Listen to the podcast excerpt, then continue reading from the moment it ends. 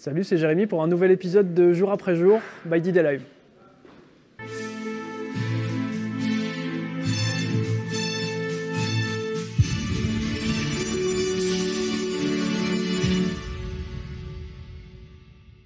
En ce début juillet 1944, la 83e d'infanterie connaît des grosses difficultés pour la capture de la ville de Saint-Denis, qui se dresse face à eux pour la capture de l'objectif qui est la ville de Perrier.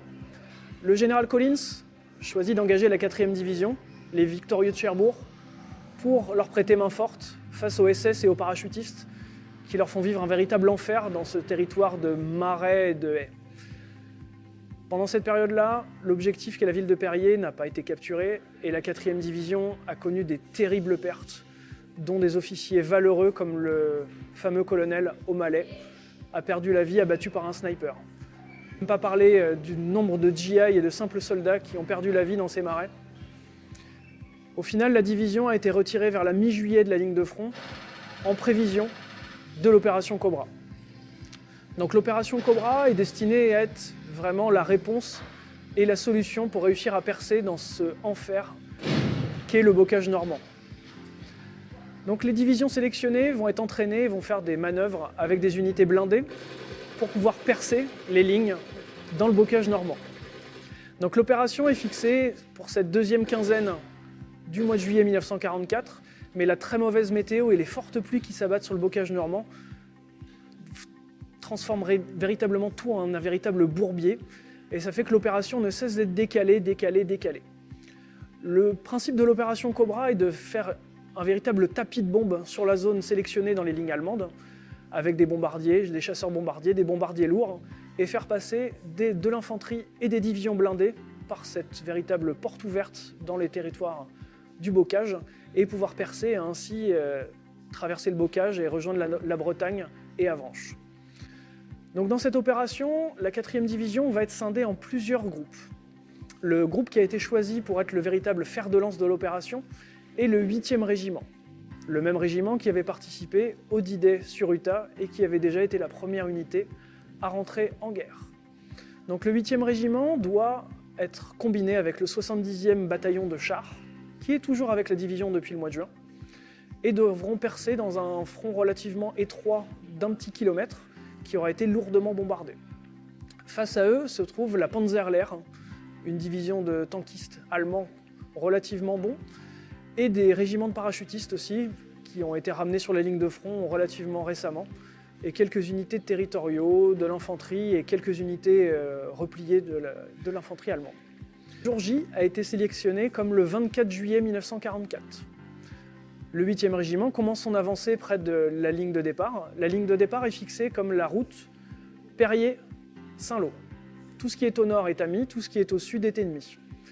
Et malheureusement, malgré la météo qui est un peu plus clémente, il y a quand même une très grosse concentration de brouillard. Et déjà, les bombardiers vont commencer à faire des méprises. La compagnie B du 8e régiment va avoir déjà des bombes qui vont s'abattre sur ces lignes et causer des pertes et au final, toutes les unités vont recevoir l'ordre de se replier, l'opération est retardée. Le lendemain, le 25 juillet 1944, c'est le vrai jour J pour l'opération Cobra. Là, vous allez avoir des vagues et des vagues de bombardiers lourds, de chasseurs bombardiers, des B-17, des B-24. Tout ce qui vole va bombarder les lignes allemandes et les lignes allemandes vont connaître un véritable enfer.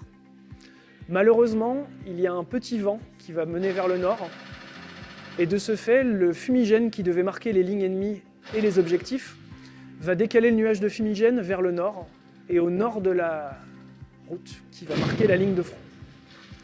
De ce fait, le 8e régiment de la 4e division va recevoir l'équivalent de deux charges, deux charges de bombardiers B-17 et B-24 sur ces lignes. On estime environ entre 70 et 80 pertes que vont subir les premières unités du 8e régiment. Mais malgré tout, le colonel qui dirige le régiment à l'époque, le colonel Rodwell, dit Malgré vos pertes, malgré que vos gars soient secoués, il va falloir y aller. Et ils vont grimper sur les chars du 70e tank bataillon et effectuer la percée. Face à eux, c'est un paysage lunaire. Il n'y a plus rien. Les seuls soldats allemands qu'ils trouvent sont déchiquetés, des vaches mortes, des camions retournés, et la résistance va être relativement modérée. Quelques panzers face à eux vont offrir quelque peu de résistance, mais on va être très rapidement neutralisé par des équipes anti-chars de bazooka ou des charges de démolition. Et la progression va pouvoir se faire, et l'objectif qui est la chapelle en jugé sera pris dès le lendemain matin. Malheureusement, la chapelle en jugé ne sera plus qu'un amas de ruines, l'opération Cobra l'ayant totalement rasé et ayant causé de nombreuses pertes parmi les civils. La suite du programme de la, du 8e régiment va être de percer plus au sud, de contourner la ville de Marigny et ensuite d'aller en défensif sur le flanc de la division pour la capture de la ville de Percy. Et à la fin du mois de juillet 1944, le 8e régiment sera en protection de la division. Le 12e régiment, lui, ne va pas participer à l'heure H de l'opération Cobra. Lui, son rôle est d'entrer en ligne à partir du 27 juillet et de balayer toutes les poches de résistance allemande qui ont été laissées derrière le 8e régiment. Ils vont réussir à accomplir cette mission relativement facilement, et dès le 28, ils vont être utilisés en offensif pour nettoyer un bois, un gros bois avec pas mal de positions allemandes fortifiées, au sud de Marigny. À partir du 28, et ce jusqu'au 30, ils vont s'engager au niveau des alentours de Ambi. La petite ville d'Ambi va être capturée, ont été euh, évacués la veille par les Allemands, mais les Allemands vont jeter pas mal de forces et des contre-attaques allemandes pour essayer de reprendre la ville de Hamby. Le 29, ils vont être euh, aux prises avec des unités SS d'arrière-garde, des unités de la 2e division SS Das Reich et des unités de pionniers de la 17e division de Panzer SS Gutzwemberlichingen. Et vous découvrirez plus en détail euh, dans les ouvrages et articles que j'ai en préparation. Euh, il y a des crimes de guerre qui vont être perpétrés par les SS sur ces simples soldats de la 4e division au cours d'interrogatoires musclés pour connaître euh, leurs lignes, leurs forces. Le 12e régiment, lui, à la fin du mois de juillet 1944, va se retrouver juste au nord de son objectif, qui est la ville de Villedieu-les-Poils, et qui sera capturé début août, dans la dernière phase de l'opération Cobra. Pour cette dernière partie de l'opération Cobra, on va se concentrer sur le 22e régiment d'infanterie, qui lui a été complètement séparé du reste de la division pour l'opération. Donc le 22e régiment d'infanterie, lui, a été rattaché à partir du vers le 19 juillet à la 2e division blindée, la 2e Armored, et va être à part entière du CCA du général Maurice Rose, donc qui est une unité composite qui va être vraiment au cœur de la percée Cobra. Le 22e régiment va être scindé en plusieurs colonnes avec le 66 Armor Regiment, donc qui est l'unité de char de la 2e Armored, et seront grimpés directement sur les véhicules comme des chars M5 Stuart et des chars Sherman. Donc eux vont rentrer en action à partir du 26 juillet et vont être jetés comme objectif Canisy et Saint-Gilles. Les blindés qui vont être sur la route principale vont avoir de nombreuses difficultés dues au cratère de bombes du bombardement préparatoire de l'opération Cobra et vont devoir parfois passer à travers champs, contourner les carcasses de vaches mortes les soldats allemands décédés et les nombreuses carcasses de véhicules. Au soir du 26 juillet, ils sont face à leur objectif et vont devoir s'arrêter pour la nuit. Dans la deuxième phase de l'opération, à partir du 27 et ce jusqu'à la fin du mois de juillet, ils vont opérer en trois colonnes.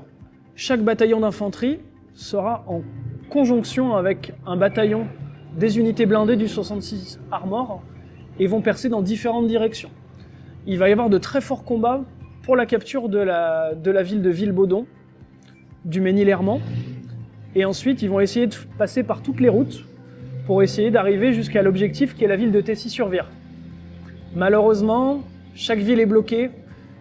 Et à partir du 27 juillet environ, il va y avoir de très très forts combats autour de la ville de Moyon, qui est un petit village de nos jours où quasiment rien ne subsiste de la Seconde Guerre mondiale, où on va parler de la compagnie C, du 22e régiment qui va tenter de rentrer dans le village, va neutraliser un canon anti-char PAC et va se retrouver face à du combat d'infanterie sans armes vraiment lourdes et directement face à des panzers où ils vont combattre au bazooka et parfois à la grenade euh, au phosphore pour neutraliser des chars allemands. Malheureusement, à l'issue de ces combats, ça ne servira à rien. Ils vont devoir se replier, complètement chassés, submergés par les panzers, pour se réorganiser avec les blindés de la deuxième armorede pour contourner et repasser par d'autres routes et réussir à capturer la ville de Tessy-sur-Vire. La ville de Tessy-sur-Vire tombera que début août 1944 et sera capturée par la CCA, donc de la deuxième armorede, avec les GI du 22e d'infanterie, et l'autre partie de la ville sera capturée par la 30e division. On accorde très souvent la capture de la ville de Tessie à la 30e, mais sans les blindés de la, de deuxième armorade, ils n'auraient absolument rien pu faire et se sont retrouvés d'ailleurs les jours précédents bloqués face à des positions fortifiées allemandes, et c'est la CCA du, général Rose qui a été à leur rescousse pour euh, réussir à les faire passer. Donc le bilan, à la fin du mois de juillet et début août, on va dire 1944, euh, la ville de Tessy-sur-Vire a été capturée. Objectif, mission accomplie le 22e régiment qui sera reversé à la 4e division en ce, mi-août environ, euh, va retourner sous le contrôle de la 4e division. Le 8e et le, et le 12e régiment, eux, n'ont pas réussi à atteindre leur objectif. Ils ont essayé de rentrer dans la ville de Percy par l'est, mais la ville de Percy est restée complètement euh, verrouillée par les Allemands, et ce sera d'autres unités d'infanterie qui réussiront à capturer la ville. Par la suite, ils vont percer vers le sud, capturer la ville de Villedieu-les-Poils, qui est aussi un objectif, et l'opération Cobra pour eux sera un succès. En août 1944, les pertes de la division sont de plus de 3600, en comptant les tués, les morts de leurs blessures, les prisonniers, nombreux cas que nous appelons les non-battle casualties, qui sont des cas des fois de dépression nerveuse, des soldats comme on a appelé pendant la Première Guerre l'obusite. Les pertes depuis le, début du D-Day, on, représente à peu près 50% de la division ayant débarqué le 6 juin. Sans compter depuis le 6 juin le nombre de groupes qu'on appelait le replacement, qui sont des soldats issus de dépôts de remplaçants, qui continuent à venir remplir les, rangs des soldats tués ou décédés pendant les différentes opérations de Normandie. Donc même si là, les pertes totales sont de plus de 50% de l'effectif du 6 juin, il va y avoir énormément de turnover et la division déjà en cette fin juillet 1944 n'est plus la division qui a été amenée sur les plages normandes le 6 juin 1944.